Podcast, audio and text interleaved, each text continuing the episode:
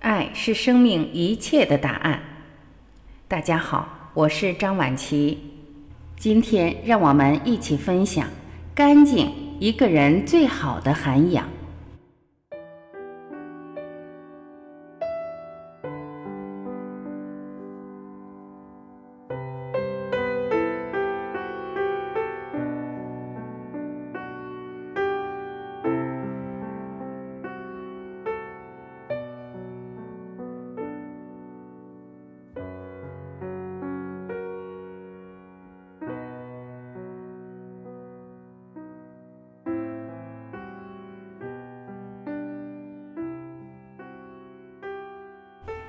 作家余华曾说过：“只有干净的眼睛才能看见灵魂，眼干净才能看见秀美的风景，心干净才能拥有纯真的感情。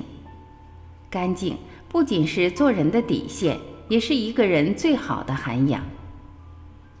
一，一个人最好看的样子是干净。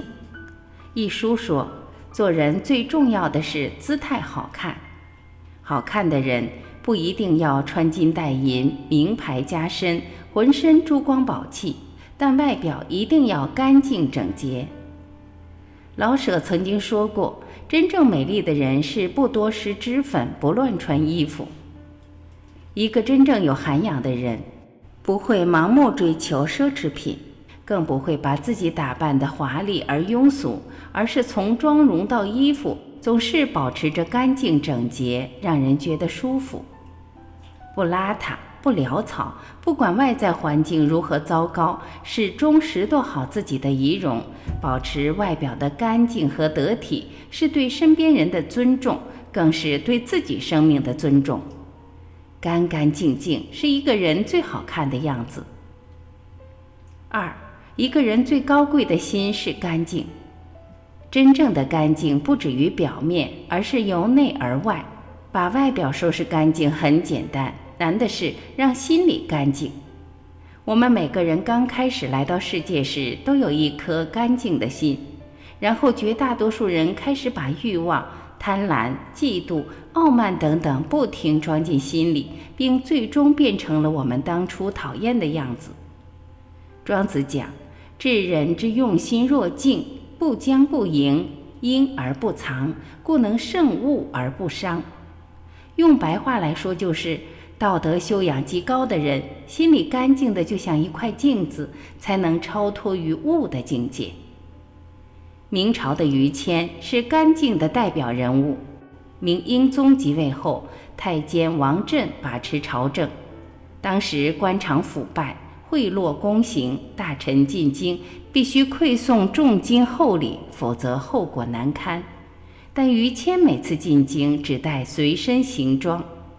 好心人怕他遭殃，劝说：“你不带金银入京，也应带上点土特产品送一送啊。”他举起袖子，笑笑说：“我带有两袖清风。”于谦官至监察御史，想给他送金银珠宝者络绎不绝。他命家人出示一块牌子，上书“清风两袖朝天去”。行贿人看到警告，便知趣地离去了。土木之变后，明英宗被俘，瓦剌大军压境，明朝危在旦夕。大臣们纷纷建议朝廷南迁，以继续享受高官厚禄、锦衣玉食。于谦则说：“建议南迁者该杀。”于谦丝毫没有计较个人安危和得失，临危受命，率数十万居民进行了名扬青史的北京保卫战。晚社稷狂澜于既岛，于谦遭诬陷被杀。抄家时竟家无余资，抄家者见正屋紧闭，还上了锁，认为必是钱财藏其内。打开一看，原来珍藏的都是当初景帝赐给他的袍服剑器，封时记载分明，一丝未动，见者无不泪下。国学大师梁漱溟先生说。非心里极干净，无纤毫贪求之念，不能尽力生活。心里干净的人，正道直行，做事光明磊落，仰不愧于天，俯不怍于人。这种人心里光风霁月，一片坦荡，就像雨后初晴时的风，像大雪过后的明月。内心干净的人，不管世道如何黑暗，始终坚守内心的信念。无论取得怎样的荣耀，始终谦虚低调，不高人一等。心里干净，内心通透，浑身凛然正气，万物自然明净。心里干净的人最高贵。三，一个人最理想的圈子是干净。有研究表明，人一辈子社交的范围其实很小。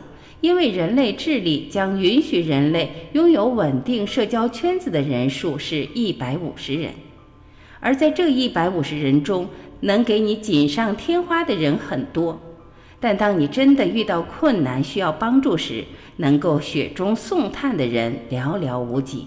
这就是人性使然。有些人说那是老观念了，我微信朋友圈有好几千人呢，可你想想。你常联系的有几个人？你真正知根知底的又有几个人呢？更不用说在你大难临头时会倾囊相助的人了。两三知心好友胜过万千泛泛之交。所以说，你认识多少人根本没有意义。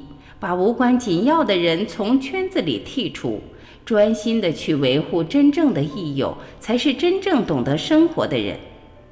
孔子讲：“君子精而不争，群而不党。”周国平则说：“我心目中的朋友，既非泛泛之交的熟人，也不必是心心相印的恋人，程度当在两者之间。奔着互相利用而结成的圈子，易结也易散。真正的圈子。”是因为你的美好接受你，而不是因为你有利用价值才将你纳入。圈子干净了，你的生活也就轻松了。给自己的圈子做减法，跟低质量的社交说再见，就是给自己的人生做加法。圈子大不大不重要，重要的在于是否干净。真正有内涵的人，不仅有干净的外表，更有一颗干净的心。心干净了，才会感召来意气相投的朋友，所以才有了干净的圈子。感谢聆听，我是婉琪，这里是爱之声。今天我们就到这里，明天再会。